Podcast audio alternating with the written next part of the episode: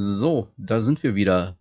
Es kann losgehen. Die Sprechstunde, die neueste Ausgabe und Jahrespremiere 2021. Ist auch schon wieder drei. Es ist, naja, bis jetzt, äh, ja, viel nach ich unten ist. der Sprechstunde natürlich. Ach so, ja, okay. ja, also wie gesagt, das Jahr ist schon wieder drei, drei Wochen alt. Wir haben schon wieder zwei Pläne hinter uns: ein, ein Sonderplenum und ein reguläres.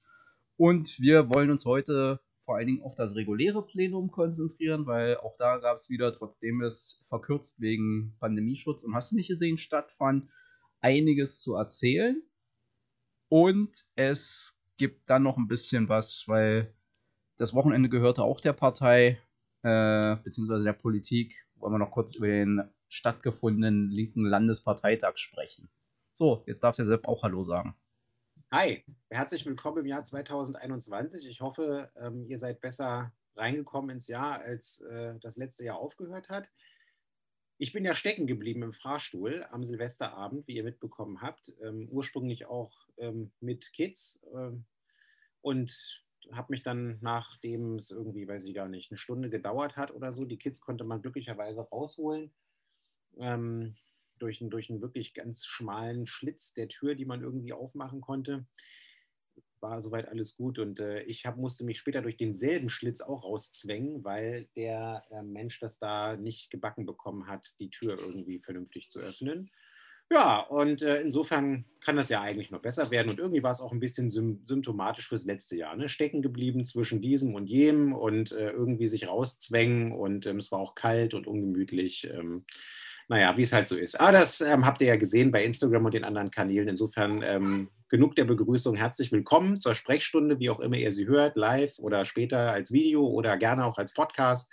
Das haben wir ja auch noch ergänzt im letzten Jahr. Und wie immer gilt, gebt uns Feedback und sagt uns auch, welche Themen ihr besprochen haben wollt oder welche Fragen ihr uns stellen wollt. Call to Action mach mal am Schluss, nicht vorneweg. Na, was ist? Was ist? Naja, du wolltest, mir Stich, du wolltest mir Stichworte zuwerfen für die Plenarsitzung. Parlamentar Parlamentsbeteiligungsgesetz. Wo? Ah, Parlamentsbeteiligungsgesetz. Wunderbar. Da fange ich doch gleich an, wie die Stalin-Orgel und ohne Punkt und Komma loszureden. Also, ähm, ihr habt ja mitbekommen, das hat uns im letzten Jahr auch schon begleitet, dass wir uns allerspätestens nach dem Urteil des saarländischen Verfassungsgerichtshofs wo es eben genau darum ging, die Parlamentsbeteiligung wegen legitimatorischer Erwägungen und auch wegen der Tatsache, dass in den Parlamenten öffentlich für und Gegenrede verhandelt werden. Äh, ja, das hat uns das saarländische Verfassungsgericht, wie gesagt, ins Stammbuch geschrieben. Bodo Ramelow hat äh, am Ende einer Ministerpräsidentenkonferenz auch eine Protokollnotiz genau zu der Beteiligung der Landesparlamente, die aus seiner Sicht erforderlich ist, in die Öffentlichkeit gestellt und auch dort in dem Kreise prominent vertreten. Und da ist dann ja auch eine richtige Debatte losgegangen in allen Bundesländern, aber eben auch in Berlin. Und äh, wir haben das dann unternommen, auch ein Stück weit unter unserer Federführung, einen Entwurf zu machen für ein Gesetz, was zum einen die Parlamentsbeteiligung formell gewährleistet, also sprich, wann hat der Senat uns, Stichwort unverzüglich, die Rechtsverordnungen, die er auf den Weg bringt, zuzuleiten, dass die auch mit einer Begründung versehen müssen und so eine Geschichten haben wir aufgeschrieben. Und dann, aber das ist das viel Wichtigere, haben wir eben auch geregelt, in welchen Fällen das Parlament eine Widerspruchsmöglichkeit hat, eine Einspruchsmöglichkeit hat. Das bedeutet, dass das Parlament im Wesentlichen bei allen Regelungen der Verordnung, die ja alle unterschiedliche schwere Grundrechtseingriffe darstellen, das Parlament jederzeit sagen kann, äh, Einspruch, wir möchten, dass die Regel ausgesetzt wird oder dass die Regel modifiziert wird. Und das kann dann eben mit einem Einspruch geschehen. Und gleichzeitig mit dem Einspruch muss das Parlament dann dem Senat aber auch aufgeben, nicht nur die Regelung zu ändern, sondern dem Senat auch aufgeben, wie er sie zu ändern hat. Das entspricht übrigens jetzt schon unserem aktuellen Regime, das wir bei den Rechtsverordnungen haben. Ähm, das Abgeordnetenhaus kann ja jetzt schon ein Ersuchen an den Senat richten, wenn es möchte, dass der Inhalt von Rechtsverordnungen oder einzelne Inhalte von Rechtsverordnungen geändert werden. Und ihr wisst alle auch, dass äh, auf meine und Sven Kohlmeiers Initiative hin der Rechtsausschuss des Abgeordneten des Hauses das schon einmal während der Corona-Pandemie getan hat, und zwar in Bezug auf die Gewährleistung des Versammlungsgrundrechts und auch des Religionsausübungsgrundrechts. Und das hat der Senat ja dann auch gemacht. Es ging damals um die Abschaffung der damaligen starren Obergrenzen, die es gab, sowohl für religiöse Versammlungen als auch für äh, Versammlung im Sinne von Artikel 8 und Artikel 26, ähm, dem einerseits Grundgesetz, andererseits Verfassung von Berlin. Naja, und, und jetzt ist ja auch schon wieder absehbar, dass dieses Gesetz direkt getestet oder beziehungsweise in Anschlag gebracht werden muss. Ja, da kommt, genau, da kommen wir gleich zu. Aber das wird die zweite Variante sein. Wir haben nämlich nicht nur diese Einspruchsmöglichkeit gemacht, sondern wir haben auch noch eine, einen Zustimmungsvorbehalt in das Gesetz reingeschrieben. Und zwar für alle drei besonders gewichtigen Grundrechtseingriffe nach Artikel 8 und, äh, 28a Absatz 2 des Infektionsschutzgesetzes. Also für alle die, die sich das ähm, angeguckt haben oder nicht, die kriegen es jetzt zusammengefasst. Der Bundesgesetzgeber hat mit der Novelle des Infektionsschutzgesetzes ähm, einmal diese ganz, ganz lange Liste mit den möglichen äh, Beschränkungen verschiedener Grundrechte ähm, und verschiedener Infektionsbekämpfungsmöglichkeiten ins Gesetz geschrieben. Und dann hat er im Absatz 2 drei besonders grundrechtsintensive Eingriffe äh, als besonders ja, gravierend ähm, herausgehoben. Und das ist zum einen ähm, die Untersagung von Versammlungen und religiösen Veranstaltungen, darüber haben wir gerade eben schon gesprochen. Zum zweiten ähm, Ausgangssperren. Und zum dritten die ähm, Betretungs- oder Quarantänisierungsvarianten von Alten- und Pflegeeinrichtungen. Und ähm, wir haben als Landesgesetzgeber diese drei Punkte auch besonders hervorgehoben und besonders geschützt, indem wir für diese Regelung einen Eingriff nur erlauben, wenn das Parlament vorher zustimmt. Also mit anderen Worten, wenn der Senat das Grundrecht auf Versammlungsfreiheit ähm, beschneiden will durch Untersagung oder auf religiöse Ausübungen oder wenn er Ausgangssperren verhängen will und sei es auch nur zeitweise oder wenn er den Zutritt zu ähm, oder das Verlassen von Pflegeeinrichtungen und Altenheimen ähm, anordnet dann muss das Parlament zwingend zustimmen, damit diese Regelung überhaupt erst in Kraft treten darf. Mhm. Und das, was Hassan gerade meinte, ähm, einen Punkt haben wir jetzt schon, wo wir äh, in Bälde das Gesetz dann auch an dieser Stelle in Anschlag bringen müssen oder wo es greift. Ähm, ihr habt mitbekommen, und das ist ja auch von uns kritisiert worden, also von Carsten Schatz, auch von Klaus Lederer und von Stefanie mhm. Fuchs. Wir haben äh, durch Dilek Kaleitsche ja eine Verordnung ähm, genau für den Bereich der Pflegeeinrichtung jetzt novelliert bekommen oder bekommen sie jetzt novelliert, wo es nämlich genau darum geht, ähm, die, das Betreten der Einrichtung zu verbieten, also sprich eine Isolation der Pflege- und äh, Altenheime zu machen. Und ähm, das finden wir völlig falsch, weil es gibt verhältnismäßigere Mittel, die man vorher ausschöpfen muss. Zum einen kann man durch Schnelltests mit einer sehr hohen äh, Sicherheitsrate irgendwie gucken, dass natürlich ähm, pro Tag eine Person, ein Angehöriger zum Beispiel, die Einrichtung dann auch betreten darf, wenn er einen negativen Schnelltest hat. Und zum Zweiten haben wir auch jetzt natürlich die zunehmende Impfquote durch Impfungsquote genau bei diesen Altersgruppen. Ähm, und äh, das sind auf jeden Fall mildere Mittel, als da jetzt per Verordnung eine Isolation vorzunehmen. Und ja, diese Regelung wird dann, wenn, das, wenn die Verordnung das nächste Mal, also wenn das Gesetz jetzt in Kraft getreten ist, das äh, muss ja im Gesetz und Verordnungsblatt noch verkündet werden, ähm, dann würde diese Regel auch greifen und das äh, würde dann unter einem Zustimmungsvorbehalt des Parlaments stehen. Und die anderen Sachen, die Hassan gerade angesprochen hat, werden jetzt gerade parallel, während wir hier miteinander reden, in der Ministerpräsidentenkonferenz besprochen. Äh, ich habe jetzt in der Presse gelesen, dass äh, Ausgangssperren diskutiert werden. Ich habe gelesen, dass FFP2-Maskenpflicht diskutiert wird oder auch die äh, Radius, die Bewegungsradius-Geschichte irgendwie nochmal verschärft werden soll. Da können wir auch gleich nochmal drüber reden, weil das auch Thema auf dem Landesparteitag war.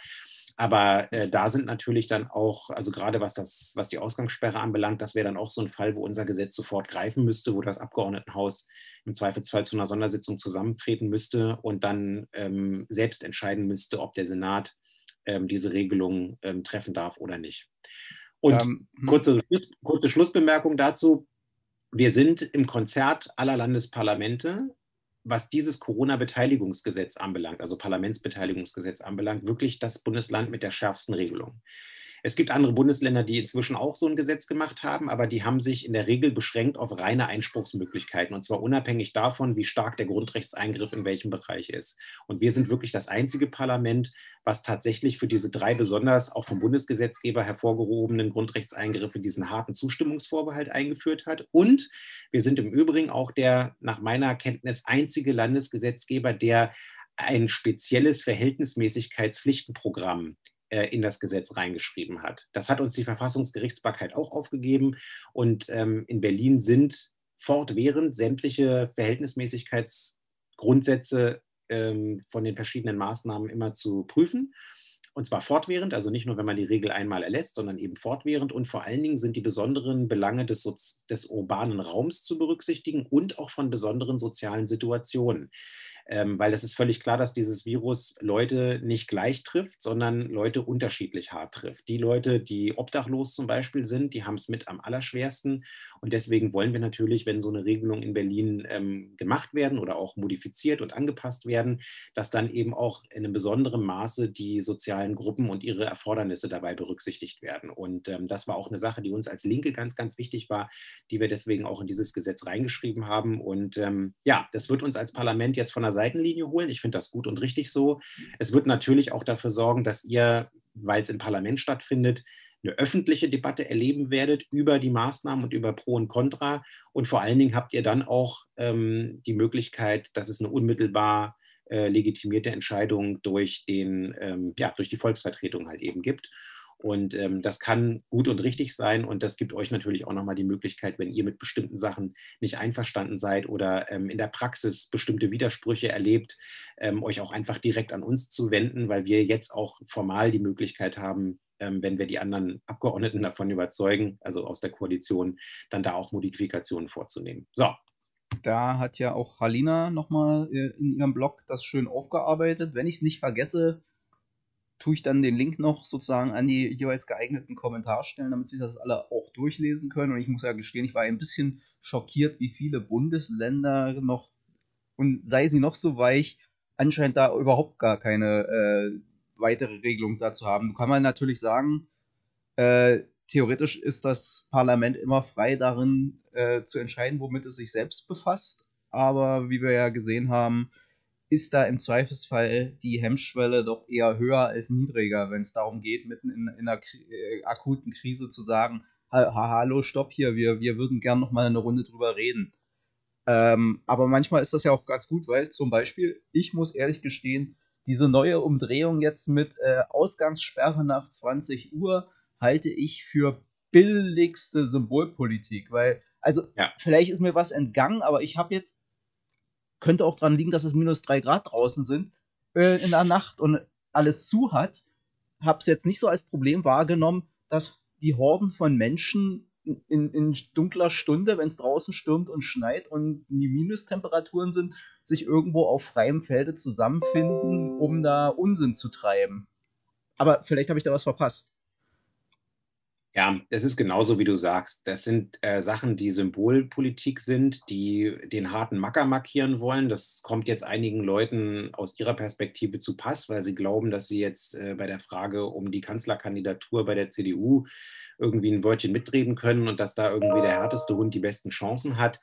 Ich halte das tatsächlich für, äh, für relativ krass, muss ich mal sagen. Und ähm, was dabei auch deutlich wird, bei dem, was da jetzt an Verschärfungen diskutiert wird, das haben wir auch auf dem Landesparteitag in Klaus Rede wunderbar zum Ausdruck gebracht bekommen. Es wird so getan, als ob das Coronavirus ein Freizeitvirus ist, was irgendwie die Leute nur in Freizeitzusammenhängen irgendwie anstecken, äh, anstecken kann. Und deswegen wurde bisher ja fast ausschließlich und nur der Freizeitbereich komplett runtergefahren und derbe, derbe reglementiert. Und das, was außen vor gelassen wurde, ist der ganze Bereich der Wirtschafts- und Arbeitswelt. Und ich finde, das wirklich krass und nicht mehr hinnehmbar, dass wir irgendwie Leute in Großraumbüros schicken, ähm, in irgendwelche Fleischfabriken schicken oder sonst wohin. Ähm, dafür dürfen sie auch weit über 15 Kilometer, egal wo sie wohnen und wie hoch die Inzidenzrate bei ihnen im Landkreis ist, irgendwie durch die Republik jockeln ähm, und nehmen das in Kauf, dass da ohne Ende äh, Infektionen dann auch stattfinden letzten Endes. Und auf der anderen Seite ähm, tun wir so, als ob irgendwie nur die privaten und Freizeitaktivitäten der Leute irgendwie schuld und ursächlich sind an, der, an den nicht zurückgehenden Infektionszahlen. Und das geht halt einfach nicht mehr. Wenn wir jetzt über Verschärfungen reden, dann müssen wir zwingend die Wirtschaft in den Blick nehmen. Und ich finde, alles, was nicht äh, der Produktion der sogenannten systemrelevanten Güter anbelangt und die nicht, sage ich mal, mit Reparatur und Aufrechterhaltung von kritischer Infrastruktur zusammenhängen, das muss jetzt runtergefahren werden. So, ich meine, guck uns an. Ähm, wir sind im Homeoffice ähm, und verlassen das nur, wenn es wirklich überhaupt gar nicht anders geht. Und äh, auch im Parlament sind wir jetzt irgendwie dabei zu überlegen, zumindest zu überlegen, die digitale Ausschusssitzung anzuschalten, um auch da es zu reduzieren, dass wir irgendwie präsent äh, sein müssen und dann irgendwie ja mit den Öffis oder vielleicht mit dem Auto, aber auf jeden Fall irgendwie durch die Stadt äh, reisen und dann natürlich irgendwie einen größeren Kontaktradius haben, als wenn wir zu Hause sind. Und ähm, ja, äh, auf der anderen Seite wird die Bundesregierung und die Ministerpräsidentenkonferenz bis jetzt immer nur irgendwelche Appelle an die Wirtschaft richten und sagen, bitte, bitte, bitte dringender Appell zum Homeoffice. So, funktioniert aber nicht. Selbstkritisch muss man dazu sagen, dass natürlich auch die Homeoffice-Quote in der öffentlichen Verwaltung nicht so hoch ist, wie sie sein könnte. Ähm, wenn die Zahlen richtig sind, dann haben wir in Berlin im Moment eine technische Homeoffice-Möglichkeit von 12 Prozent, weil wir immer noch ähm, Engpässe haben bei der Leistungsfähigkeit des Landesnetzes ähm, und bei, den, bei der Internetbreitbandversorgung in einigen Verwaltungen. Also ich hatte gerade erst letztens ein Gespräch mit Auskennern aus dem Bereich äh, und die haben uns gesagt, wenn bei einer Senatsverwaltung XY äh, eine 16er Leitung nur anliegt, dann kannst du natürlich äh, in dieser Senatsverwaltung schlecht äh, eine Videokonferenz mit irgendwie, keine Ahnung, 20 Leuten oder so hosten, weil du dann natürlich Breitbandprobleme hast. Also so ist einfach. Ja, gut, das ist dann immer noch die, das ist auch, auch wieder so eine Frage von äh, Firmenkultur, sage ich jetzt mal. Äh, da wird dir wahrscheinlich auch manche aus der Verwaltung sagen, ob da jetzt jedes Meeting, das da so im Laufe der Woche stattfindet, tatsächlich stattfinden muss und ob das jetzt unbedingt auch noch stattfinden muss, wenn man sich eigentlich nicht sehen sollte. Das ist dann noch die andere Frage. Aber ich sag mal so, ja, das stimmt, da ginge wahrscheinlich auch in der, äh, äh in der öffentlichen Verwaltung noch mehr. Aber da muss ich mal sagen, das ist ja jetzt sozusagen, wird ja auch gerne als Abwehrargument von IHK etc. Konsorten gebracht. Äh,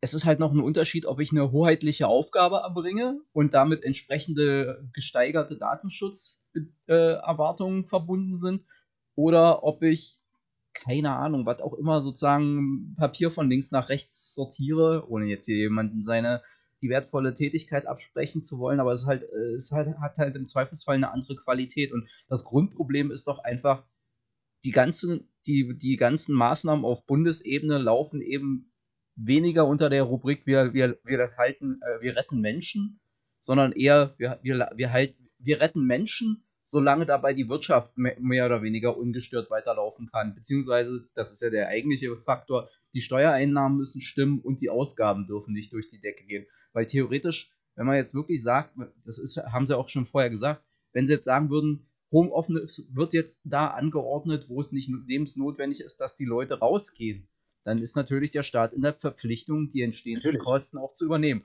Und das wollen genau. sie einfach nicht. Das ist halt durchsichtig. Ja. Genau. Das äh, kann man ein Stück weit auch nachvollziehen, weil da müssen wir mal eine extra Sitzung mit eine extra Sendung mit Tobi machen. Äh, das Thema sozusagen Digitalität in Deutschland ist ja, wenn ihr euch die Benchmarks anguckt, äh, wirklich abenteuerlich, also abenteuerlich schlecht, muss man sagen.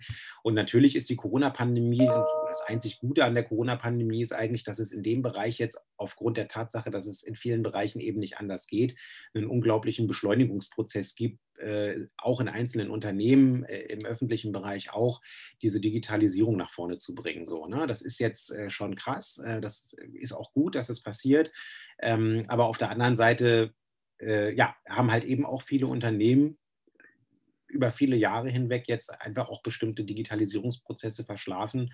Und ja, für die wäre das natürlich ein entsprechender Mitnahmeeffekt. Aber auf der anderen Seite ist es halt so, wenn der Staat ähm, hoheitliche Anordnungen trifft, ähm, dann äh, muss er halt eben auch im Zweifelsfall dafür sorgen, dass die Pflicht ähm, auch durch, also durchgesetzt werden kann und dann da auch die Gewährleistung für übernehmen. Also das ist das beste Beispiel von, von dem nächsten Punkt, der auch bisher völlig populistisch aufgezogen wurde Das ist die sogenannte FFP2-Maskenpflicht, die Söder irgendwie rausgeballert hat.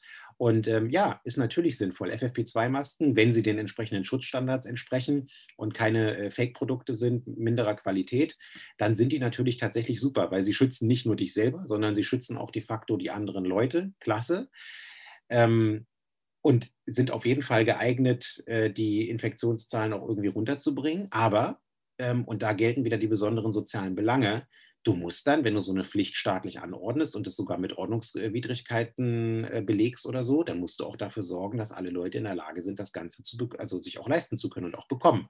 So, weil äh, in den Hartz-IV-Regelsätzen ist die Knete für eine gewisse Anzahl von FFP2-Masken, weil auch die müssen irgendwann mal gewechselt werden, nicht enthalten.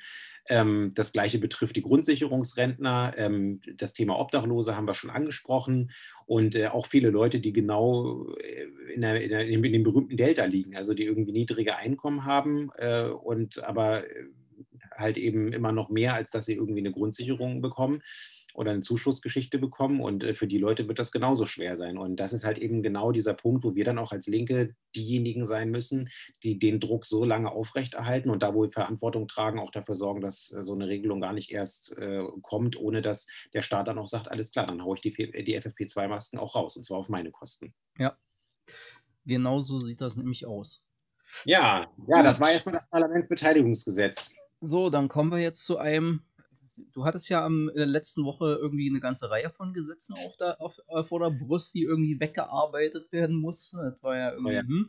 Aber, aber eins habt ihr noch nicht ganz, also da habt ihr die Kuh noch nicht ganz vom Eis, obwohl es sozusagen schon angestrebt war, oder du dieses, äh, die Hoffnung hattest, es wäre schon letzte Woche behandelbar gewesen, nämlich das Landeswahlgesetz. Denn absehbar wird, also nicht absehbar, weil im September sind Bundestags- und Landtagswahlen, also Abgeordnetenhauswahlen in Berlin und Bezirksverordnetenversammlungswahlen in Berlin. Also ihr könnt sozusagen auf allen Ebenen mal durchregieren. Also jetzt ihr als. Einmal die Linke durchwählen, auf allen Ebenen. Ruhig Alle stimmen die Linke. Ruhig, ruhig roter, ruhig roter.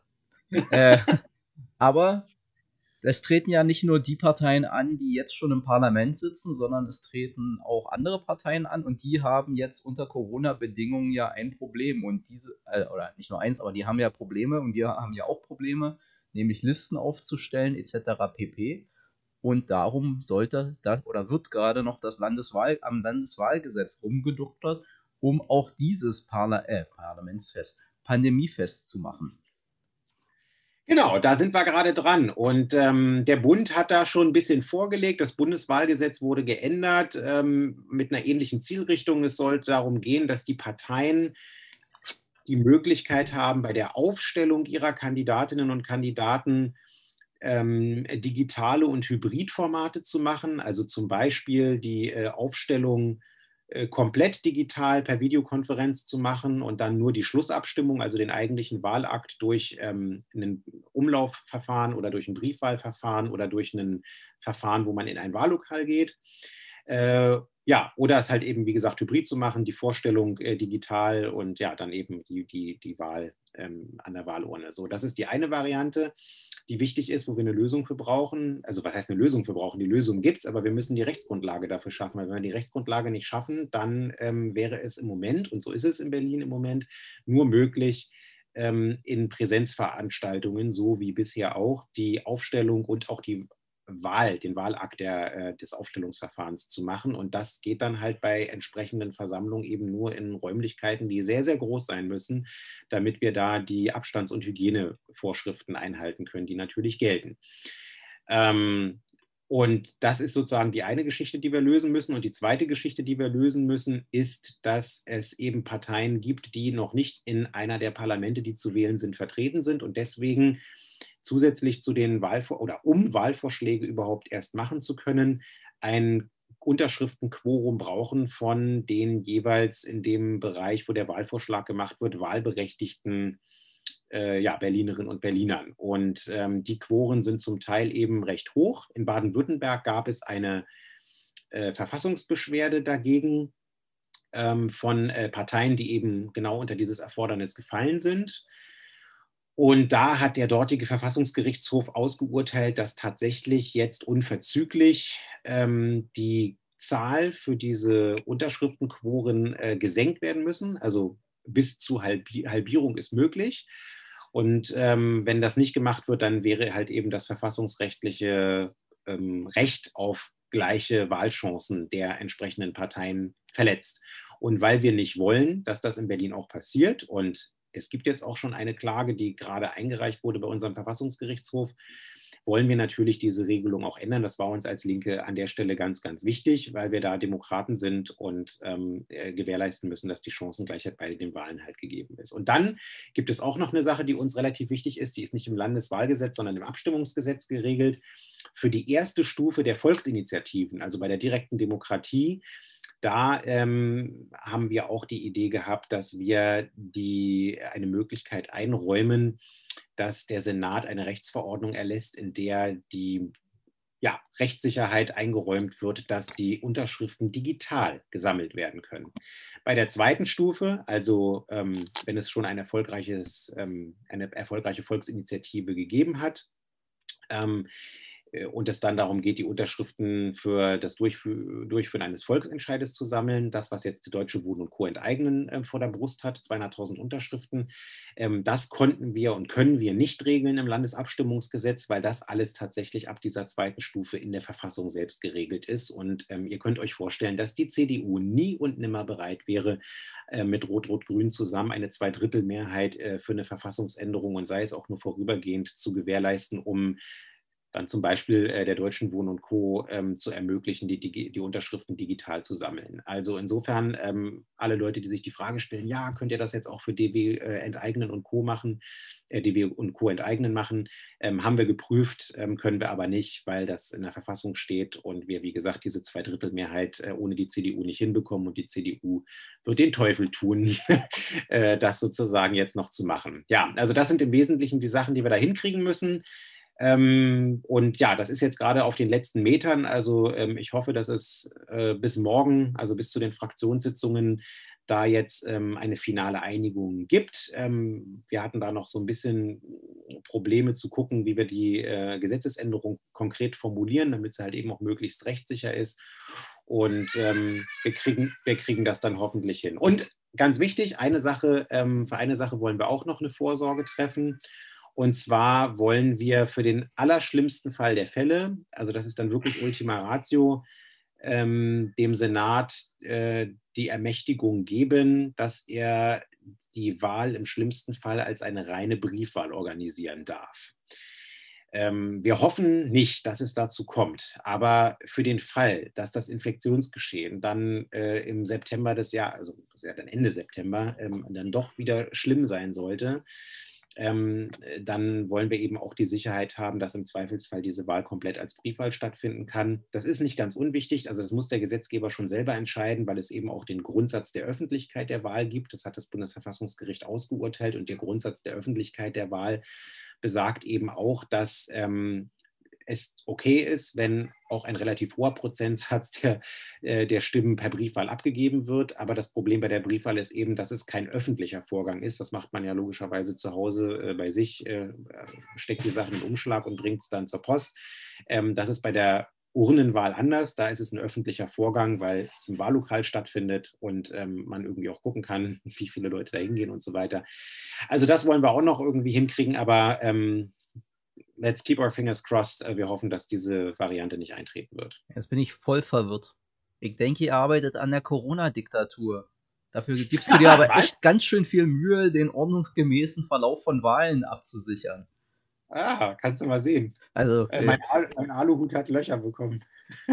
ihr, ihr, seid so schlecht als Parlamentarier, äh, die Politik ist so schlecht, die kriegt nicht mal die Corona-Diktatur hin. Am Ende gibt's noch, am Ende ist die Beteiligung der Bevölkerung sichergestellt. Also es ist äh, unglaublich, was ihr, also ihr, ihr nichts könnt ihr gar nichts, nicht mal Diktatur. Ja. Ja. Äh, was wir auch noch gemacht haben, das war eine von den drei Gesetzen, die ich da auch mitverhandelt habe am Rande des Plenums. Ähm, das hat ganz gut funktioniert. Da haben wir ganz früh am Morgen die Kuh noch äh, vom Eis geholt. Wir haben es geschafft und das ist auch schon beschlossen worden in der letzten Plenarsitzung, das Bezirksverwaltungsgesetz zu ändern. Klingt jetzt voll öde, Bezirk und dann noch Verwaltung, öh, ist total wichtig, weil da werden unter anderem auch die Rechte und Pflichten der Bezirksverordnetenversammlung geregelt. Also die, die auf der einfach gesetzlichen Ebene halt geregelt werden. Und äh, wir haben es jetzt tatsächlich, und es hat echt viel zu lange gedauert, aber geschafft, die Rechtsgrundlage dafür zu schaffen, dass die Bezirksverordnetenversammlungen eben auch in der Lage sind, digital zu tagen.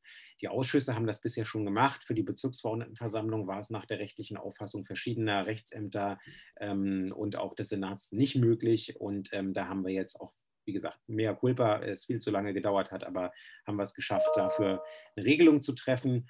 Und ähm, ja, da ähm, haben wir auch irgendwie die letzten ein, zwei Punkte, die da noch offen waren, am frühen Morgen der Plenarsitzung äh, vom Eis geholt und dann tatsächlich noch als Tischvorlage in die Sitzung als Änderungsantrag eingebracht und dann haben wir es auch beschlossen. Also ähm, alle Bezirksverordnetenversammlungen, die uns auf den Füßen gestanden haben und zu Recht auf den Füßen gestanden haben, ihr könnt jetzt digital tagen und ähm, bitte macht's auch. Die einzige Ausnahme, die es gibt, und das war einer der Gründe, warum wir uns das nochmal genauer angucken mussten, war, ähm, dass wir bei der Frage der Abstimmung von ähm, Bebauungsplänen und ähm, sind ja nicht viele äh, mögliche andere Rechtsakte, die die BVV äh, setzt, die tatsächlich dann auch Außenwirkungen haben, also dann auch beklagbar sind ähm, von außen. Ähm, das ist aber im Wesentlichen bei Landschaftsfragen und bei Bebauungsplänen der, der Fall, bei Veränderungssperren und ähnlichem. Ähm, und das haben wir halt eben nochmal gemacht, dass da auf jeden Fall eine Schlussabstimmung ja, als Briefwahl oder äh, mit einer Urne oder so gemacht werden muss, damit wir da auf jeden Fall auf der sicheren Seite sind und äh, nicht unnötig ähm, Klagemöglichkeiten eröffnen.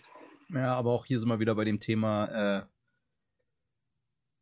dass es eher traurig aussieht mit der Durchsetzung von Digitalisierung in Deutschland. Du hast ja da in der FATS was? Hier im, in diesem FATS. FAZ, ja. Also hast du ja, hast ja auch was zugeschrieben gehabt, dass äh, ein erheblich oder nicht unerkläglicher Teil der Probleme mit der Arbeit von Parlamenten im, äh, unter, also die Möglichkeiten, Digitalisierung zu nutzen, dadurch eingeschränkt sind, dass nach wie vor an den entscheidenden Stellen Leute sitzen, die ein, äh, die sozusagen die Texte, die da, also die Verfassung auslegen, als wäre seit 1950 nichts passiert und sozusagen nicht berücksichtigen, dass es seitdem technische Entwicklung gegeben hat, die die Leute damals vielleicht nicht antizipieren konnten und dass man da vielleicht ein bisschen die Verfassung flexibler im Geist als im Wortlaut auslegen sollte.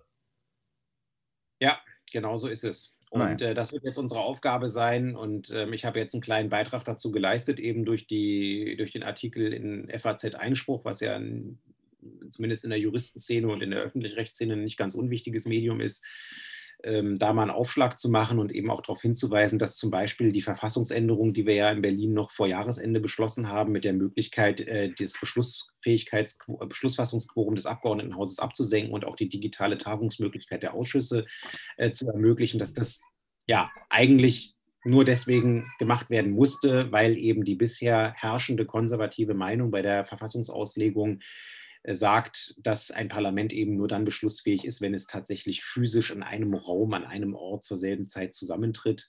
Ähm, ich halte das da mit Ernst Wolfgang Böckenförde, dem renommierten ehemaligen Bundesverfassungsrichter, der in einem äh, nicht ganz unwesentlichen Text zu der Auslegungsfähigkeit und auch den Auslegungsregeln von Verfassungsnormen gesagt hat, dass die, ähm, jetzt ins Unreine gesprochen, in einem besonderen Maße auch ähm, neuen Gestaltungsmöglichkeiten Raum bieten müssen, weil es in der Natur der Sache liegt, dass die Verfassungstexte, die äh, Mitte, Ende der 40er Jahre gemacht wurden oder jetzt bei den neueren Landesverfassungen Mitte der 90er Jahre gemacht wurden, rein technisch schon bestimmte Sachen gar nicht im Blick haben konnten, schlicht und ergreifend, weil sie nicht erfunden waren. Ja. Und da muss man dann schon mal so ein bisschen den Mut haben, auch äh, zu gucken, wie man da den ein oder anderen Normtext irgendwie interpretiert und eben, naja, zur Frage der Digitalität ähm, habe ich dazu eben unter anderem nochmal ähm, einen kleinen Seitenhieb gemacht und hatte ja auch schon im Frühjahr mit Tobi und mit Katalin zusammen einen Gastbeitrag, ich glaube, in der Berliner Zeitung geschrieben, äh, wo, wo wir auch dafür plädiert haben, zu sagen, äh, man muss jetzt hier in Anführungszeichen nicht in falschen Räumlichkeiten denken. Also ein Parlament ist eben in erster Linie, ähm, sind, was heißt in erster Linie? Ein Parlament sind die jeweils gewählten Personen. Und das Parlament ist nicht zwingend irgendein Gebäude oder ein Raum, wo die reinrammeln und sich dann irgendwie treffen und versammeln. Und ähm, es gibt eben auch digitale Räume und ähm, auch die kann man für Parlamente so regeln, dass wir da ähm, äh, ja, rechtssicher verhandeln können. Ich sag mal so, die Beschlüsse der französischen Nationalversammlung hat auch keiner angezweifelt, nachdem sie aus den Theorien ins, in den Ballhaus, ins Ballhaus umgezogen sind, wo dann der dritte Stand den Ballhausschwur abgelegt hat. Da hat dann auch keiner nach diesen Finessen des Tagungsortes äh, gefragt. Okay, das wäre jetzt auch wahrscheinlich der Gesundheit nicht, nicht so zuträglich gewesen, aber das ist ein anderes Thema. Aber das ist jetzt ein gutes Stichwort, was ich dir mal zuwerfen kann. Äh, also nimm den Knochen und äh, spiele mit ihm. Wir hatten in der Plenarsitzung das war Gott sei Dank nicht aktuelle Stunde. Nach dem Wunsch der blauen Nazis wäre es aktuelle Stunde geworden. Das haben wir natürlich für, ähm, zu verhindern gewusst, aber die haben dann ihre Priorität daraus gemacht. Äh, die haben tatsächlich, und das müsst ihr euch mal reinziehen, in einer Plenarsitzung auf dem Höhepunkt oder möglicherweise Höhepunkt der zweiten Infektionswelle einer weltweiten Pandemie haben die nichts Besseres zu tun gehabt, als über 150 Jahre Reichsgründung zu schwadronieren und fabulieren. Und äh, ich habe mich in dem Moment gefühlt, als wenn ich im falschen Film gesessen habe, weil, äh, wie gesagt, wir sind im Moment gerade als Parlament irgendwie dabei, dafür zu sorgen, dass wir rechtlich äh, von der Seitenlinie ins Spielfeld treten bei der Pandemiebekämpfung. Wir haben irgendwie jede Menge an Extraaufgaben zu erledigen, damit hier der Staat weiter funktioniert, haben Gelder freizugeben, haben irgendwie Grundrechtseingriffe zu diskutieren, haben Verhältnismäßigkeiten zu diskutieren, müssen nebenher noch das ganz normale Gesetzgebungsgeschehen machen. Und dann kommen die tatsächlich mit ihrer Priorität daher und sagen, oh, wir wollen mal über eine Sache reden, die vor 150 Jahren im Spiegelsaal von Versailles stattgefunden hat. Und ähm, ich fand das ziemlich krass. An einer Stelle bin ich auch persönlich ausgerastet und habe den Vogel gezeigt und habe auch kurzfristig den Plenarsaal verlassen, weil ich es nicht mehr ertragen habe. Aber ähm, erstmal äh, ist das eine Stelle, wo jetzt substantiiert sich unser Historiker im Team äh, zu einlassen kann. Wie hast du denn äh, den Tagesordnungspunkt empfunden und vor allen Dingen das, was die ähm, AfD-Fraktion da als Geschichtsschreibung und Geschichtswürdigung versucht hat, für ihre Filterblase zu preisen und zu loben. Naja gut, das ist, eigentlich braucht man da nicht wirklich viele Wörter drüber zu verlieren. Das war halt wieder typisch AfD. Man hat zum aktuellen, für, zu aktuellen Tagesgeschehen und Problemen, die tatsächlich die Menschen beschäftigen und bedrohen, nichts Konstruktives beizutragen und flüchtet sich deswegen in äh, es ist nicht Geschichte, es ist sozusagen Geschichte, ist auf, Geschichte, Geschichte auf dem Niveau eines äh, rechtskonservativen Bilderbuchs Anfang der 50er Jahre, um es mal so zu sagen. Das ist, und ich fand, da hat halt äh, auch Michael Nelken eine sehr gute Rede zugehalten, wo er nochmal deutlich gemacht hat, dass das sozusagen für eine, für die, modern, für die moderne Deutsche Republik kein positiver Bezugspunkt sein kann. Es war mitten im Krieg ein von oben auch gegen die eigene demokratischen Einigungsbewegung in Deutschland gerichtetes Projekt der, äh, des Feudal, der, der, der, feudalen Eliten. Naja, feudal ist an der Stelle falsch, aber wir sind ja nicht im Geschichtspodcast. Ähm, und, und äh, es war sozusagen, also es war halt äh, nicht irgendwie jetzt Einigkeit und Recht und Freiheit. Es war nur Einigkeit. Das Recht war nach wie vor das Obrigkeitsrecht Preußens und der anderen äh, Kleinstaaten, die mehr oder weniger, also die äh, im Prinzip alle nicht wirklich freiheitlich waren. Und der äh, sozusagen die, die, die Taufe erfolgte mit dem, im, mit dem Blute der, der Pariser Kommune. Also das, äh, das, das ist sozusagen, sinnbildlicher kann man es gar nicht haben, was da sozusagen für ein Staatsgebilde ge äh, gebaut wurde. Im Krieg mit dem Blute fremder, äh, anderer Völker.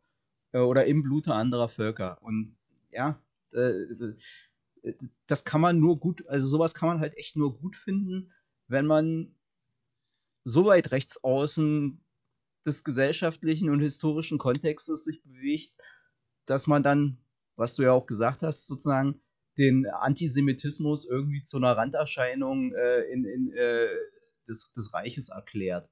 Da bin ich wirklich ausgerastet. Ne? Das war eine Zwischenintervention von Trepzer, der für die AfD ja auch diesen Tagesordnungspunkt bestritten hat. Und der hat sich allen Ernstes dazu hinreißen lassen und dann auch noch in dem Gebäude des ehemaligen preußischen Landtages den Antisemitismus, den strukturellen Antisemitismus, der schon bei der Reichsgründung und auch im ganzen Deutschen Reich in seine DNA eingeschrieben war, als eine Zitat tragische Tendenz zu bezeichnen. Da ist mir die Hutschnur geplatzt. Da habe ich zwischengerufen. Ich bin gespannt, was im Protokoll stehen wird, was mir gerade irgendwie Tourette-mäßig eingefallen ist. Ich fand das eine Unverschämtheit und eine dreiste Verharmlosung dessen, was aus dieser aus diesem strukturellen Antisemitismus heraus erwachsen ist, als irgendwie mit größtes Menschheitsverbrechen, was wir hier irgendwie je erlebt haben. Unfassbar. Wirklich krass. Also da, ähm, nee, da hat bei mir wirklich alles aufgehört. Das war ja. mal wieder so ein Beispiel, wo man gemerkt hat, diese Partei hat keinen Gebrauchswert für nichts, erst recht nicht für ihre Wählerinnen und Wähler, weil diejenigen Leute, die die AfD gewählt haben, das wissen wir noch so vielen soziologischen Nachwahlbetrachtungen der Wahldaten und so weiter, das sind Leute, die sich mit dieser Stimme irgendwie eigentlich ihr eigenes Grab schaufeln, weil wenn sie in das Sozialprogramm, in das Wirtschaftsprogramm äh, und in das Grundrechteprogramm der AfD irgendwie gucken und sich die Parlamentsanträge angucken würden, die die da geben, dann geht das so knallhart gegen den eigenen Kühlschrank, gegen den eigenen Geldbeutel und gegen die eigenen Interesse. Aber egal, ist den Leuten ja scheißegal, weil Hauptsache, sie können Rassismus wählen. Und ähm, das hat man an der Stelle wieder gemerkt. Also den einzigen Gebrauchswert, wenn die überhaupt einen haben, äh, besteht wirklich darin, einfach ja, äh, äh, Rassismus zu betreiben, Parlamentarismus und die demokratischen Institutionen verächtlich zu machen. Das ist einfach nur widerwärtig. Bah. Das hat ja auch äh, Michael gut so gut und richtig herausgearbeitet, auch wieder im Anschluss an Sebastian Hafner, der hier auch irgendwo im Regal steht. Kann ich, nur empfehlen, kann, kann, ich nur empfehlen. Die äh, Bücher, die Büchlein von Sebastian Hafner zur Geschichte sind nicht besonders dick, sind aber sehr reichhaltig und vor allen Dingen, was ihn leider von vielen anderen Historikern unterscheidet, auch sehr gut zu lesen, der halt auch gesagt hat. Vor allen Dingen Jurist. Hm? Der ist vor allen Dingen Jurist. Erkennen das doch mal an. Ja, vielleicht hat er sich da so, äh, hat er sich da äh, rehabilitiert davon. Äh, nee, auf jeden Fall, der hat ja, hat, hat Michael in seiner Rede ja auch gesagt nicht alles, was danach kam, war automatisch und musste so kommen. Aber alles, was danach kam, war darin schon angelegt. Und offensichtlich so wirkmächtig angelegt, dass es dann halt auch gekommen ist. Und er hat ja auch, also um nochmal den äh, Punkt zur Freiheit, das hat Michael auch gesagt, wer, wer, während die da in Versailles das Reich gegründet haben, saßen die Führer der deutschen Sozialdemokratie im Knast als Vaterlands, äh, mit dem Vorwurf des Vaterlandsverrats, weil sie sich gegen einen Raubfrieden, äh, sozusagen gegen diesen Raubzug nach Frankreich ausgesprochen haben und gesagt haben, wir, wir wollen einen Frieden ohne Annexion. Leider haben sich die späteren äh, Führer der Sozialdemokratie nicht mehr daran erinnert und äh, haben dann 14 andere Entscheidungen getroffen, aber das ist ein anderes Thema. Das, äh, das ja. äh, müssen wir jetzt hier nicht aus, äh, auswalzen. So, ja. gut, dann sind wir, glaube ich, eigentlich mit dem äh, Plenum von letzter Woche durch. Dann sind wir, wie gesagt, auch am Wochenende hat man ja nicht frei, weil man hat ja, man, du warst ja so gut im Lauf. Ich, ich, zum, ich, ich war zum Glück nicht betroffen. Naja, ich, ich bin halt gestört. Ich habe es mir trotzdem angeguckt. Aber äh, Du warst ja Parteitagsdelegierter und wir haben als Linke Berlin versucht, unseren ersten digitalen Partei, also im Prinzip Hybrid, naja, Hybridparteitag durchzuführen, weil wir mussten einen Vorstand wählen mhm. und haben den sozusagen Vorstellungsteil etc. pp. Äh, online gemacht. Also weißt du, wir, wie gesagt, ich war nicht delegiert oder so und war auch nicht in die Organisation involviert. Äh, aber die Partei hat halt sozusagen diesen Teil äh, digital organisiert und dann wurde in den Bezirkswahl, äh, Bezirksgeschäftsstellen durften dann die Stimmen abgegeben werden für, den, für die Kandidatinnen und Kandidaten. Wie waren deine Eindrücke? Ja, also erstmal fand ich es gut, dass wir das überhaupt gemacht haben und uns auch dazu entschlossen haben, den Parteitag bis auf das Abgeben der Stimmen äh, rein digital durchzuführen. Das war eine mutige Entscheidung. Wir hätten das ja auch ähm, durchaus im Estrell machen können. Ähm, unter Pandemiebedingungen haben wir das schon mal gemacht mit den entsprechenden Abstandsregelungen und so weiter. Ähm, aber ich glaube, dass wir als Parteien und gerade als Parteien, die auch Verantwortung tragen, insofern eine doppelte Verantwortung tragen, als dass wir auch Vorbildfunktion haben. Die Corona-Verordnung würde es uns natürlich erlauben, wir haben eine Bereichsausnahme, also auch für die Parteien, nicht nur für die Parlamente und die Abgeordneten, das wie gesagt auch als Präsenzveranstaltung zu machen. Und das ist auch gut und richtig so, weil Parteien haben eben in der Verfassung eine herausgehobene Stelle. Sie wirken an der Willensbildung ähm, an entscheidender Stelle eben mit. Und äh, natürlich insbesondere die Parteien, die auch in den Parlamenten vertreten sind, aber eben nicht nur diese. Und ähm, so, aber sich einfach einen schlanken Fuß zu machen und dann dieses Signal an die Stadt rauszusenden, wo wir gerade einen relativ harten Lockdown, insbesondere im Freizeitbereich haben, das haben wir ja vorhin auch länglich miteinander äh, besprochen.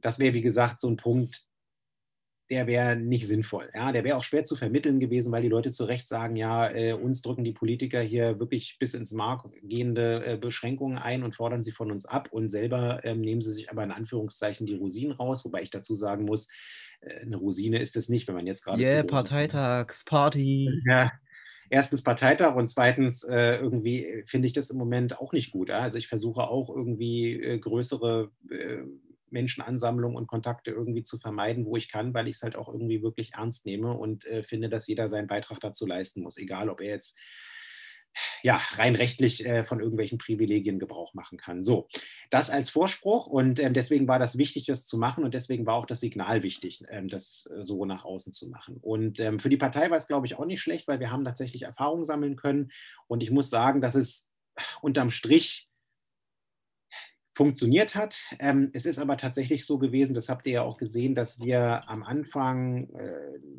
solange irgendwie die Rednerinnen und Redner alle aus dem Kalibnichthaus, wo das Studio aufgebaut war, irgendwie gesprochen haben, da war alles super, da war die Qualität super, war der Ton super, da hat auch alles funktioniert, auch die Abstimmungen haben gut funktioniert.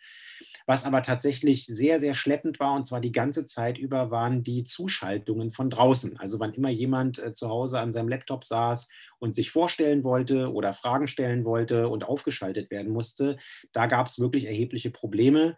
Das haben wir dann parallel mit der Produktionsfirma auch ja, letzten Endes alles irgendwie hinbekommen können. Also die Leute, die nicht zu verstehen waren, die konnten dann irgendwie später nochmal in der zweiten Runde irgendwie reden und haben auch dann, dann, hat es auch funktioniert. Aber es hat halt zu einer erheblichen Zeitverzögerung geführt. Das müssen wir technisch noch so ein bisschen aufarbeiten und ich denke, das wird auch getan. Ähm, es sollte auch kein Grund dafür sein, das in Zukunft nicht zu machen. Ähm, aber wie gesagt, das war das erste Mal und ähm, habe nachsehen, es hat halt an der Stelle nicht von Anfang an so gut funktioniert, wie es zum Beispiel hier in dieser hervorragenden Sprechstunde funktioniert. Ja gut, wir so. sind auch nur zwei, zwei Mannequin und wie gesagt, als wir das angefangen haben äh, letztes Jahr, da hatten wir auch einige Sitzungen, wo dann äh, die Technik uns einen Strich durch die Rechnung gemacht hat. Wobei genau. es da an der Rechnerpower gemangelt hat und seit Weihnachten bin ich Gott der Rechner.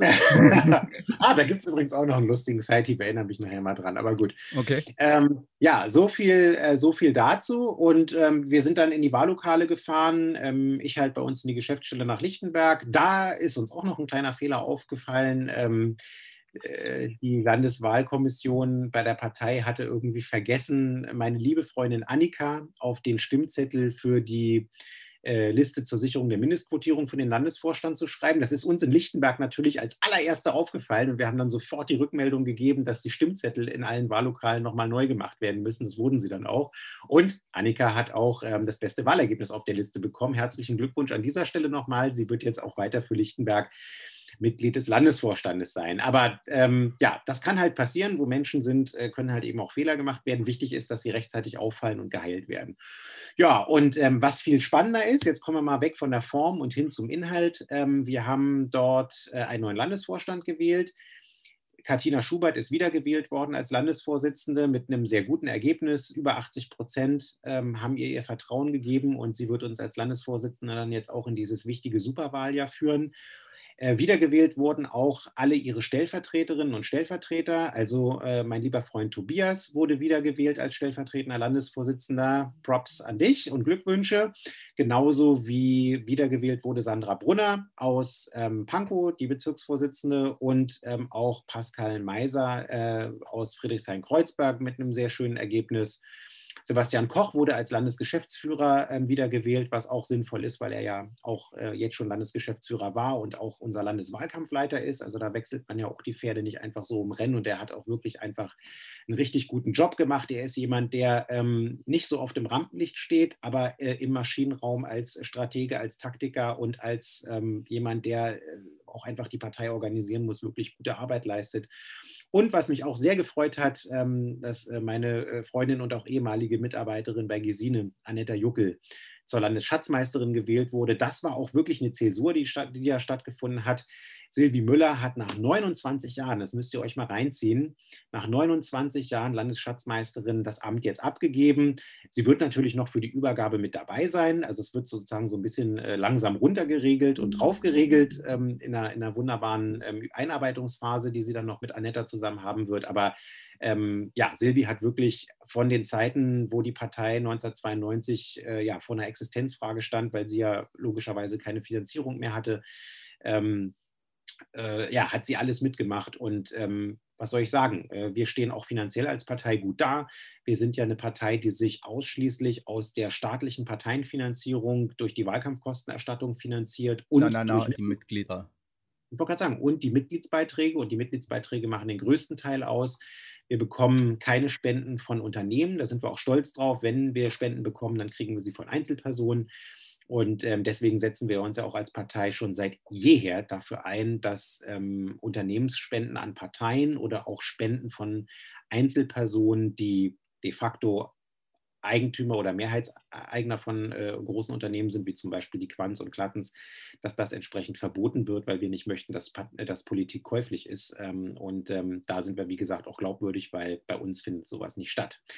Ja, also das war so die, die Ergebnisse bei den Spitzen und ähm, der Landesvorstand ansonsten, der erweiterte Landesvorstand, ähm, hat auch eine ziemlich gute Zusammensetzung bekommen. Das Einzige, was ich ein bisschen schade fand, war, dass der Kandidat äh, des Jugendverbandes nicht gewählt wurde, knapp nicht gewählt wurde. Ich glaube, das war so ein bisschen auch äh, der Situation geschuldet, dass halt die Vorstellungen so ein bisschen zäh waren und digital waren. Und dann ist es auch schon immer so, auch bei Präsenzparteitagen, dass bei diesen erweiterten Landesvorstandswahlen ähm, die Leute immer eng wählen. Was meine ich damit? Äh, du hast dann irgendwie auf der Liste zur Sicherung der Mindestquotierung, sagen wir mal, äh, sieben Stimmen und hast irgendwie, keine Ahnung, acht oder neun Kandidatinnen und bei der anderen Liste ist es genauso. Und dann hast du ganz oft Leute, die ähm, nutzen halt nicht mal ihre sieben Stimmen, sondern äh, machen nur drei Stimmen oder vier Stimmen. Das ist auch völlig demokratisch. Also das will ich an der Stelle jetzt gar nicht in, in Abrede stellen oder irgendwie geißeln. Es ist halt einfach eine Sache, die stattfindet, die man auch machen kann. Das gehört sozusagen zur, zur Wahlfreiheit an der Stelle auch dazu. Aber es führt halt dazu, wenn ihr euch dann so wundern solltet, warum die Ergebnisse da immer so verhältnismäßig knapp und mager sind, ähm, führt halt eben dazu, dass du ähm, zum Teil als Kandidat dann eben nur auf 55 Prozent der Stimmen kommst oder 56 Prozent der Stimmen kommst. Und dann hast du eben auch ganz oft die Situation, dass die Leute eng beieinander liegen. Und so war es halt in dem Fall der Kandidat des Jugendverbandes, ähm, der auch ziemlich viel Campaigning-Arbeit äh, für Deutsche Wohnen und Co. enteignen in der Partei macht. Ähm, der ist halt leider nicht gewählt worden. Der Jugendverband ist, ist, trotzdem ständiger Gast im Landesvorstand. Das wissen Hassan und ich uns äh, noch aus der Zeit, wo wir selber im Landesvorstand waren. Ähm, das heißt, also selbst wenn jetzt jemand von denen ähm, nicht gewählt wird, dann sitzen die trotzdem mit beratender Stimme im Landesvorstand und sind auch im E-Mail-Verteiler drin und kriegen auch alle Informationen. Aber es wäre natürlich schon ein bisschen schöner gewesen, wenn die auch formal reingewählt worden wären. Ja, ja. Aber, aber da sage ich mal auch sozusagen aus, weil jetzt, also gestern haben schon wieder welche auf Twitter versucht, das irgendwie als Skandal hochzuziehen, so nach dem Motto hier, ja, der, der, der, der, rechte Landesvorstand äh, äh, wirft den armen Revolutionären von, von der Linksjugend äh, Knüppel zwischen die Beine, um es jetzt mal polemisch zuzuspitzen. Ähm, und als jemand, der in der Vergangenheit ja auch viel Zeit mit dem Jugendverband verbracht hat, gerade auch in seiner Funktion als Mitglied des Landesvorstandes, sage ich mal, vielleicht sollte man sich an der Stelle auch als Jugendverband mal fragen, warum offensichtlich oder anscheinend ist für viele Genossen kein hinreichendes oder ja doch hinreichendes Argument ist, dass jemand sagt, ich komme vom, von, vom Jugendverband, sondern dann sagen, na schön für dich, aber ähm, ja, das ist vielleicht auch, also man muss halt auch mal sich selbstkritisch als Jugendverband hinterfragen, ob man vielleicht Sachen anders äh, in der Kommunikation und in der politischen Arbeit machen muss, als man es in der Vergangenheit gemacht hat. Wenn man jetzt darauf hofft, sozusagen, also wie gesagt, ich finde, es ist ein schwaches Argument, sich nur hinzustellen, ich bin jung, drum wählt mich. Oder ich bin vom Jugendverband, drum wählt mich. Da, da ist die berechtigte Frage, aha, und was macht denn dieser Jugendverband? Genau, das steht auf einem anderen Blatt, da hast du auch recht. Ähm, und wie gesagt, das ist auch eine demokratische Entscheidung gewesen. Ähm, Lukas hat das ja anders gemacht. Äh, der hat da schon eine vernünftige äh, Begründung auch für seine Kandidatur, auch eine vernünftige politische Begründung abgegeben. Ähm, aber ja, du wirst recht haben. Also möglicherweise ist es halt eben auch in der Vergangenheit zumindest das ein oder andere Mal ein Erwägungsgrund für viele Parteitagsdelegierte gewesen, zu sagen, naja, da würde ich mir ähm, jenseits von den Landesvorstandswahlen alle zwei Jahren als ähm, in Anführungszeichen einfaches Parteimitglied irgendwie eine größere äh, Wahrnehmungsstärke und Kampagnenfähigkeit irgendwie des Jugendverbandes irgendwie auch im Verhältnis zur Partei und mit der Partei irgendwie wünschen. Aber wie gesagt, das ist eine Debatte, die müssen wir dann irgendwann mal an anderer Stelle führen. Ähm, ich wollte es nur erwähnt haben, weil ähm, ja, ich zum Glück nicht mehr wie wir, wie wir gucken müssen, wie wir da dann jetzt in Zukunft sozusagen den, Landes, äh, den Landesjugendverband natürlich auch entsprechend einbinden. Ja, ähm, und äh, jetzt kommen wir aber nochmal zu den Inhalten. Nee, ja, so, okay. Ähm, hm? Ja, das hatten wir nämlich noch nicht, weil ähm, also ein Highlight natürlich des Parteitages war die ähm, Rede des Bürgermeisters und Kultursenators Klaus Lederer, der ja bereits vom Landesvorstand äh, als Spitzenkandidat nominiert wurde, politisch nominiert wurde. Ähm, formal wird er es dann natürlich in dem Moment, in dem er auf der Landesvertreterversammlung auf Platz 1 unserer Landesliste gewählt wird, aber das wird passieren. Ähm, und insofern hat Klaus da ähm, eine wirklich sehr äh, lesens-, hörens- und sehenswerte Rede äh, gehalten, wo er tatsächlich auch nochmal ähm, die Schwerpunkte, äh, gerade was die solidarische Ausgestaltung unserer linken Corona- Äh, Bewältigungspolitik irgendwie anbelangt gehalten ähm, und wo er auch nochmal deutlich gemacht hat, dass er äh, hier mit uns zusammen auf Sieg spielt bei der nächsten Abgeordnetenhauswahl. Die Situation ist ja im Moment so, dass ähm, alle rot-rot-grünen Regierungsparteien ähm, glaube roundabout 3 Prozent, äh, also in der, in der 3 Prozent Marge irgendwie liegen äh, zueinander und ähm, wir tatsächlich eine offene Situation haben bei der Frage, wer von den rot-rot-grünen Parteien wird ähm, auf Platz 1 einlaufen und dann natürlich auch äh, das nächste rot-rot-grüne Bündnis führen. Das wird sozusagen die eine Frage sein. Und die andere Frage wird sein, ähm, ob es uns gelingt, die CDU ähm, von einer Regierungsbeteiligung in Berlin fernzuhalten. Und ähm, wenn ihr euch anguckt, was Franziska Giffey und die SPD in letzter Zeit so für Signale politisch senden und was äh, die Grünen mit ihrer äh, neuen Spitzenkandidatin, die aus dem Grund heraus geboren wurde, weil Anti Karpik und Ramona Popp sich nicht einigen konnten, äh, was die für Signale senden, dann müssen wir schon feststellen, und das hat Klaus auch mit ähm, einiger ja, äh, Betrübtheit zur Kenntnis genommen, äh, dass wir tatsächlich im Moment als Linke die einzige Kraft sind, die ein klares und deutliches Bekenntnis zu einer Fortsetzung ähm, dieser Regierungskonstellation abgeben und die damit auch klar sagen, ähm, wir sind diejenigen, mit der es eine CDU Regierungsbeteiligung nicht geben wird. Und natürlich auch diejenigen, die, äh, wenn man sie stark genug macht, das verhindern können. Und ähm, ansonsten hat er nochmal einen guten Vlog eingeschlagen, auch zu der Frage, ähm, sozusagen, wie beantworten wir die Frage, äh, wem gehört die Stadt nach Corona? Man könnte auch sagen, wem gehört die Welt nach Corona? Denn ähm, ihr wisst alle, dass äh, die, der Plattformkapitalismus eine, einen entsprechenden Boost erfahren hat durch die Corona-Pandemie, dass die Corona-Pandemie die ganzen ähm, Schwachstellen unserer Gesellschaft, und zwar nämlich die Schwachstellen, wo unsere Gesellschaft gerade nicht solidarisch ist, ähm, im Wettbewerbskapitalismus ähm, und auch im Wettbewerbsföderalismus und was wir an Hausaufgaben zu erledigen haben, um eben dafür zu sorgen, dass nach der Corona-Pandemie äh, wir unsere Gesellschaft eben pandemiefest und resilient machen. Und eben solidarisch und nicht sozusagen wieder auf Kosten der Schwachen. Und äh, gerade auch was die Frage der der Finanzierung der Corona-Krise anbelangt, dass wir das Ganze auch solidarisch wuppen und äh, nicht einfach dann sozusagen wieder die große Mitte der Gesellschaft irgendwie äh, Sonderopfer abverlangen, nach dem Motto so, äh, ja, die Vermögenden bitten wir nicht zur Kasse ähm, und die Unternehmen bitten wir nicht zur Kasse und äh, sozusagen äh, Investitionen können wir jetzt nur machen, wenn wir an anderer Stelle sparen.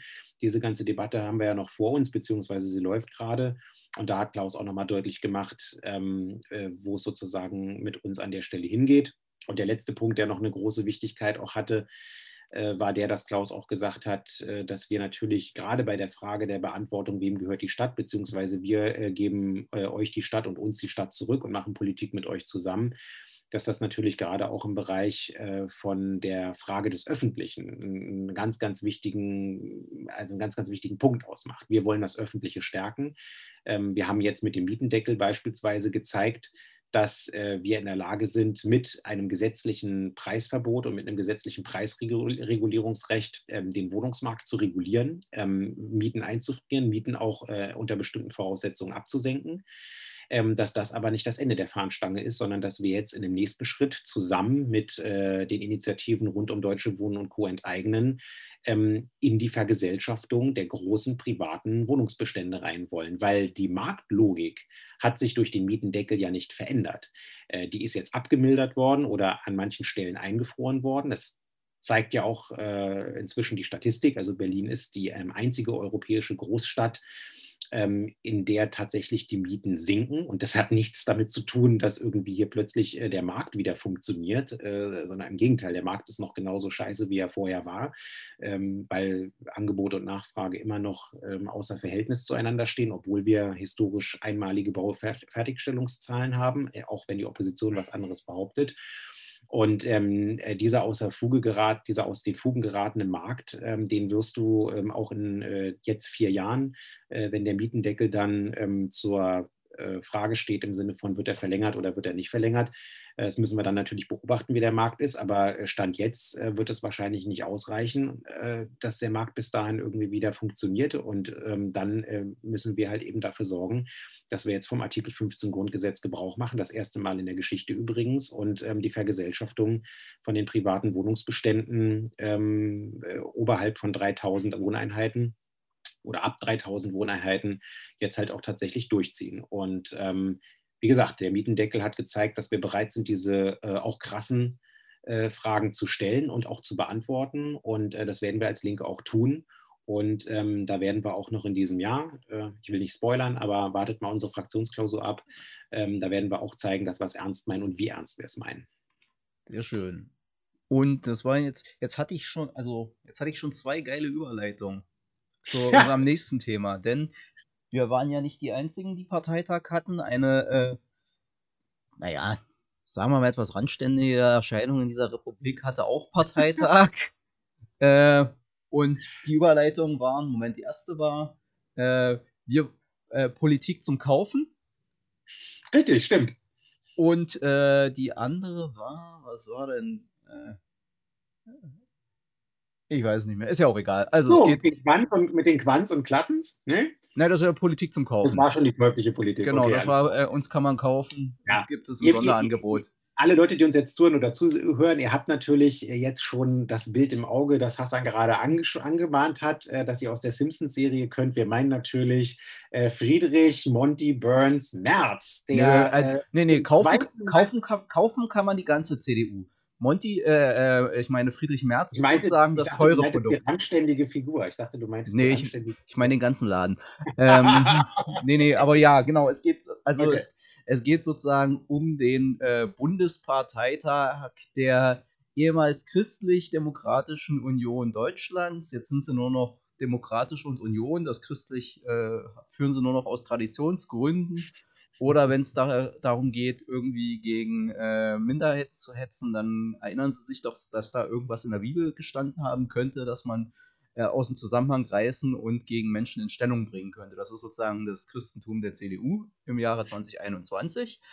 Ähm, und die hatten ja auch einen Wahlparteitag mit, äh, mit, mit Kandidaten. Ja. Ging es da überhaupt um Inhalte oder haben die wirklich nur sich äh, äh, wenn man sich die Reden angehört hat, hatte ich nicht das Gefühl, dass es irgendwie um Inhalte ging, sondern es ging einfach darum, wer darf Merkel beerben. Die Frage äh, gab es ja eigentlich schon mal, als Annegret Kramp-Karrenbauer äh, knapp zur Parteivorsitzenden gewählt wurde, auch gegen Friedrich Merz. Ähm, und damals hatte man ja oder hatte das Merkel-Lager ja die Hoffnung, dass es dann auch irgendwie damit erledigt ist. Das war dann nicht so, weil insbesondere Annegret Kramp-Karrenbauer ähm, bei der Wahl, bei der kurzzeitigen Wahl mit äh, Nazi- und Faschistenstimmen von Herrn Kemmerich zum Thüringen, Thüringer Ministerpräsidenten, also das ist ja, da ist sie ja zu Recht auf die Fresse geflogen, weil sie als Unionsfra äh, Unionschefin offensichtlich nicht in der Lage war, in ihrem Landesverband dort äh, eine äh, Ansage zu machen, die so wirkmächtig ist, dass auch dieser historische Tabubruch einfach verhindert werden konnte. Und ähm, das war ja der Grund, warum sie dann auch zurückgetreten ist, äh, beziehungsweise gesagt hat, äh, dass sie jetzt äh, zurücktreten wird äh, und eine Neuwahl des Vorsitzenden erforderlich ist. Ja, und dann ist ja irgendwie Monty Burns nochmal irgendwie aus der Versenkung verschwunden und hat gesagt, so, ach, ich habe schon mal verkackt. Und ähm, äh, als Merkel mich abgeräumt hat als Fraktionsvorsitzender 2002 äh, und dann war ich ja irgendwie so schön unterwegs und ähm, habe mich irgendwie mit Dividenden fett füttern lassen und mit Aufsichtsratssesseln bei BlackRock und irgendwie meine Privatjets reichen mir nicht und äh, hier muss doch mal jemand wieder was für die Wirtschaft tun. Und äh, naja, so ist er dann irgendwie ja dann nochmal jetzt angetreten und ähm, hat erwartbar verloren. Ja, also ihr wisst ja alle, Röttgen hat kandidiert, ähm, dann hat Laschet kandidiert und Merz hat kandidiert und es war erwartbar, dass es zu einer Stichwahl zwischen Merz und ähm, Laschet kommen wird. Und auch da war klar, ähm, auch wenn es relativ knapp war. Also es waren, glaube ich, 21 Stimmen über den Durst, äh, die Laschet hatte, aber er hat halt gewonnen. Und äh, mich hat es nicht überrascht. Ähm, mich hat auch nicht überrascht, dass es verhältnismäßig knapp trotz allem war. Ähm, es zeigt einfach, wie gespalten diese CDU ist. Ja? Also du hast wirklich auf der einen Seite die Leute, die ähm, letzten Endes äh, so ein bisschen einen technokratischen Regierungskurs ähm, uneitel und unideologisch irgendwie voranbringen wollen, wie Angela Merkel das die letzten Jahre über irgendwie gemacht hat.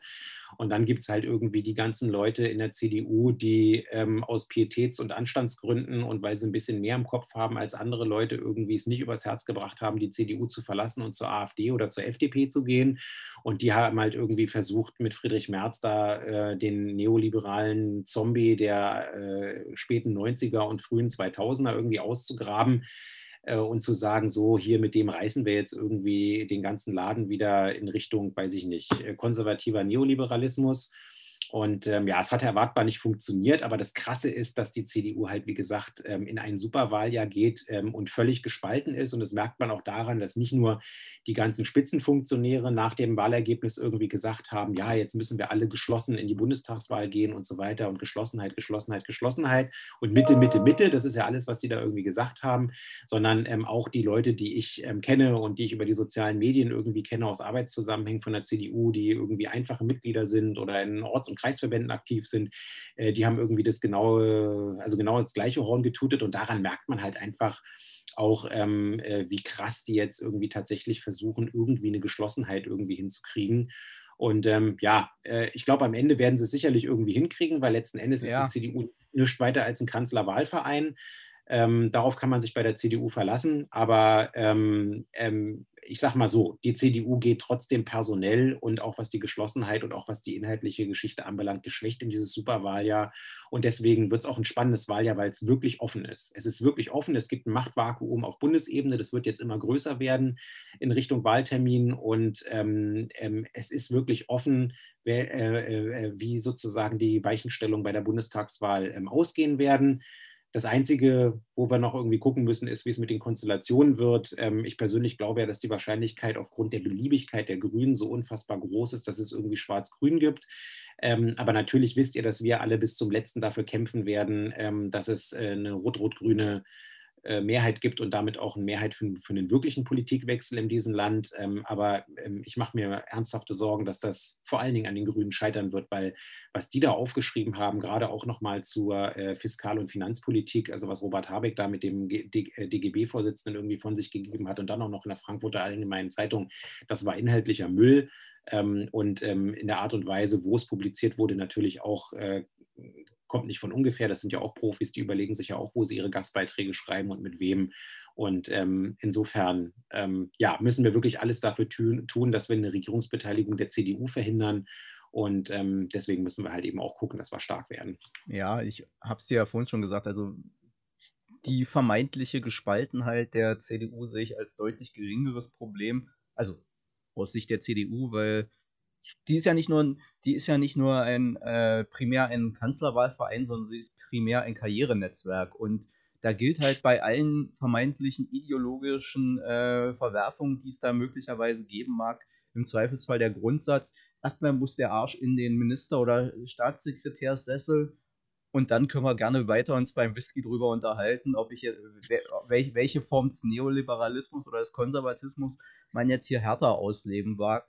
Aber wie gesagt, die haben immer noch den Arsch zusammen. Also das, da muss man auch mal sozusagen sagen, das haben sie ja im Zweifelsfall dann auch der Linken äh, äh, voraus. Die wissen halt sozusagen, was ihr, was ihr strategisches Ziel ist, Macht um jeden Preis, während wir sozusagen in, an, oftmals am Streit um sozusagen das, was wir dann mit der Macht machen wollen, scheitern, lange bevor wir überhaupt in die Verlegenheit kommen, Macht zu haben, weil wir uns schon da zerstritten haben. Auf Bundesebene, ja. Also äh, für Berlin möchte ich es natürlich zurückweisen, weil wir in Berlin tatsächlich äh, auch darauf orientieren, äh, in die Verantwortung zu gehen. Warum? Nicht, weil wir es irgendwie so geil finden, Verantwortung zu haben. Das ist nämlich ganz schön schwierig, muss ich mal sagen. Da kann man sich nicht einfach so einen schlanken Fuß machen, egal ob man im Parlamentssessel sitzt als in der Regierungsfraktion oder äh, in einem Staatssekretärs- oder Ministersessel, wie du es gerade so schön gesagt hast, sondern weil wir auch tatsächlich äh, mit der Mehrheit irgendwie was anfangen wollen und ähm, dafür ja eben auch dann teilweise sogar bis an die Grenzen ähm, dessen gehen, äh, was irgendwie bisher äh, Common Sense irgendwie ist, Beispiel Mietendeckel. Ähm, aber ja, da hast du recht. Auf Bundesebene stimmt es. Auf Bundesebene ich meinte jetzt auch nicht nur die Partei, ich meinte sozusagen mehr die Linke als gesellschaftliche, gesellschaftliche Linke. Linke. Und das stimmt. Da da, wenn, ich, wenn, ich, mir angucke, was wir da sozusagen an Reibungsverlusten liegen haben und wenn ich mir angucke, ja. auch gerade im Umgang jetzt zum Beispiel mit der Berliner Regierungsbeteiligung, wo ich bei manchen Linken das Gefühl habe, der ihre zentrale Projektion und Angriffsfläche ist sozusagen der nächste Nachbar auf der Rechten von ihnen, also sozusagen, weil die CDU ist irgendwo da drüben und hier steht irgendwie die, die Linke als Partei rum. Da muss ich ja nicht bis dahinter zur CDU marschieren oder bis fünf Meter weiter zur SPD. Da kann ich auch direkt sozusagen der, der, der Linken, die direkt neben mir steht, vors Schienbein latschen. Genau. Na gut. Ja, so ist es. Also CDU-Parteitag haben wir auch noch mal kurz besprochen. Ja. Und, ähm, Apropos, ja. äh, hier kam gerade über meinen Privatticker sozusagen die Meldung, dass passt auch zum Thema CDU, dass ein, äh, und es passt auch zu so einem Witz, den wir ja immer im Büro machen. Offensichtlich wurde, äh, ist ein äh, CDU-Bezirksverordneter äh, auffällig geworden, weil er besoffen in einem Asia-Imbiss randaliert und den, äh, den, der da hinter der Theke stand, äh, äh, rassistisch beschimpft haben soll. Und jetzt kommt's. Und als dann die Polizei kam, was tat er? Er zückte er, seinen Ausweis und sagte, können wir das nicht unter uns regeln? Das weiß ich oh. jetzt, aber so, so echt so nach dem Motto, wissen Sie eigentlich, wer ich bin? Oh Gott, oh Gott, oh Gott, oh Gott, oh Gott. Mal ganz abgesehen davon, dass er nur Verordneter ist, äh, und Teil eines Verwaltungsorgans und keine äh, Statusrechte wie ein Abgeordneter hat, aber selbst als Abgeordneter darfst du so einen Scheiß nicht bringen, weil äh, geht auch nicht. Ja, ja, Gewalten, also die, die, Immunität, die wir haben für alle Leute da draußen, macht uns erstens nicht immun von dem Virus und zweitens äh, macht sie uns auch nicht immun davon, wenn man auf, äh, wie sagt man so schön, frischer Tat betroffen wurde und tatsächlich gegen irgendwelche Rechtsnormen ähm, äh, verstoßen hat, äh, dann äh, hilft dir die Immunität nämlich nicht, sondern dann musst du nämlich auch erstmal dafür gerade stehen, was du da gerade verzapft hast. Abgesehen davon geht das auch von der Haltung überhaupt nicht. Hallo? Ja, ja. Wo, wo sie, wir sind ja doch nicht mehr in der Westberliner Bananenrepublik, wo irgendwelche, äh, na, ist auch egal. Naja, ich weiß, ich weiß nicht, Hertig ist wieder da. Gröner, ja. spendet an, Gröner spendet an die CDU Hunderttausende Euro. Also, das klingt schon sehr nach alten Westberliner Verhältnissen. Ja, ja, es war sogar noch mehr. Der hat 8, den ganzen Abgeordnetenhauswahlkampf finanziert. 800.000 800 hat er ihn gespendet. Also, genau. Naja, egal. Und äh, ja, die SPD bringt, äh, ja, wie gesagt, Hertig ist auch wieder da. Insofern, das alte Westberlin ist auch so ein, so ein Untoter, den wir nochmal irgendwann an, bei Gelegenheit auf irgendeiner Straßenkreuzung verbuddeln, enthaupten, Block durchs Herz und dann, keine Ahnung, eine Linde drauf pflanzen müssen. Ja, und dann steht es trotzdem immer wieder auf. Ah. Ja, na gut. Ja, wir sind ja auch, glaube ich, im Wesentlichen durch, haben auch schon ein bisschen überzogen, sind quasi in die Nachspielzeit gegangen, aber das war auch in Ordnung, weil wir haben, wie gesagt, jetzt schon drei Wochen lang ähm, nicht miteinander gesprochen. Also Hassan und ich natürlich schon miteinander, aber wir miteinander nicht. Und deswegen ähm, war auch einiges los und deswegen mussten wir auch über ein paar Sachen sprechen. Ähm, ja, wir melden uns dann beim nächsten Mal wieder, ähm, allerspätestens nach der nächsten Plenarsitzung. Die wird, äh, wenn mein Kalender nächste Woche. richtig nächste Woche schon wieder sein, genau. Und ähm, am 11. Februar, da freue ich mich jetzt schon drauf, wir können mal ein bisschen vorausgreifen, ähm, weil das ist auch ein Punkt gewesen, an dem ich jetzt auch noch hinter den Kulissen äh, weiter zu Ende gearbeitet habe. Ähm, es gibt eine Einigung ähm, beim Versammlungsfreiheitsgesetz. Ihr wisst ja, dass wir ähm, diesen Gesetzentwurf auch mit einem großen Anteil von uns äh, auf den Weg gebracht haben, noch ähm, Ende des letzten Jahres, dass wir dann auch eine Anhörung hatten im Innenausschuss, wo wir Fachexperten benannt haben, ihnen Fragen gestellt haben und äh, die uns auch nochmal die ein oder anderen Punkte mit zum Nachdenken äh, gegeben haben.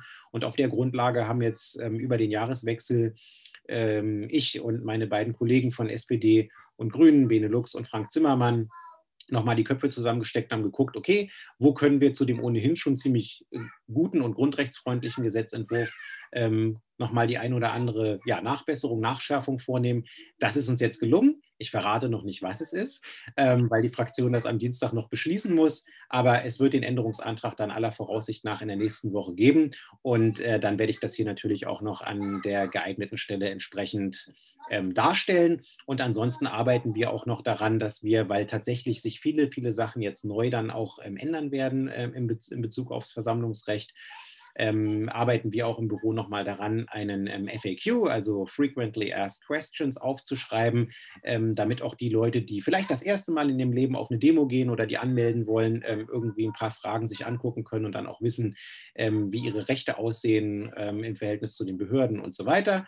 Und ähm, das äh, ja, bearbeiten wir auch noch, damit wir dann wirklich, wenn wir dieses Gesetz dann aller Voraussicht nach am 11. Februar tatsächlich im Plenarsaal beschließen werden und es dann in Kraft tritt ähm, äh, Mitte, Ende Februar, äh, dass wir dann auch alle rechtzeitig wissen, wie in Zukunft ähm, hier sozusagen die Versammlungsfreiheitsrechte ausgestaltet sind und ähm, äh, was alles neu dazugekommen ist und welche Regeln modifiziert wurden im Vergleich zu den jetzigen können wir ja überlegen, ob wir damit auch noch ein Video machen. Erklär mir, wie, fun wie funktioniert das Demonstrationsrecht, in, wie demonstrieren in Berlin? Da kann ich noch meine äh, alte Stromhaube raussuchen. Richtig, genau. ja. Okay, damit sind wir, glaube ich, Gut. durch. Genau. Ja, vielen Dank, dass ihr zugehört habt und dabei wart oder zugesehen habt. Ähm, wie immer gilt, ähm, sagt uns, äh, was euch gefallen hat, sagt uns, was euch äh, nicht gefallen hat, äh, gebt uns Anregungen für Themen, die ihr gerne hier besprochen wissen möchtet und nutzt auch gerne, ähm, falls ihr live dabei sein könnt, die Möglichkeit, die Kommentierung zu verwenden oder schickt uns auch eine E-Mail oder wie auch immer. Ähm, also nutzt einfach die Kanäle, die Hassan auch immer schön einblendet und die äh, ansonsten irgendwie zu finden sind, damit wir im Gespräch bleiben können, denn ähm, das Büro ist zu. Ähm, Hassan als Mitarbeiter wird geschützt. Äh, wir wollen sozusagen keinen Infektionsort schaffen, ähm, aber wir sind natürlich für euch trotzdem erreichbar, ansprechbar und ähm, ja, wollen äh, natürlich weiter mit euch zusammen die Stadt hier rocken. Sehr schön. Dann wünsche ich dir noch einen schönen Feierabend mit äh, Kind und Kegel. und wir, wir hören uns morgen und euch da draußen, ihr hört uns spätestens in zwei Wochen wieder. Alles klar, bis dann. Tschö.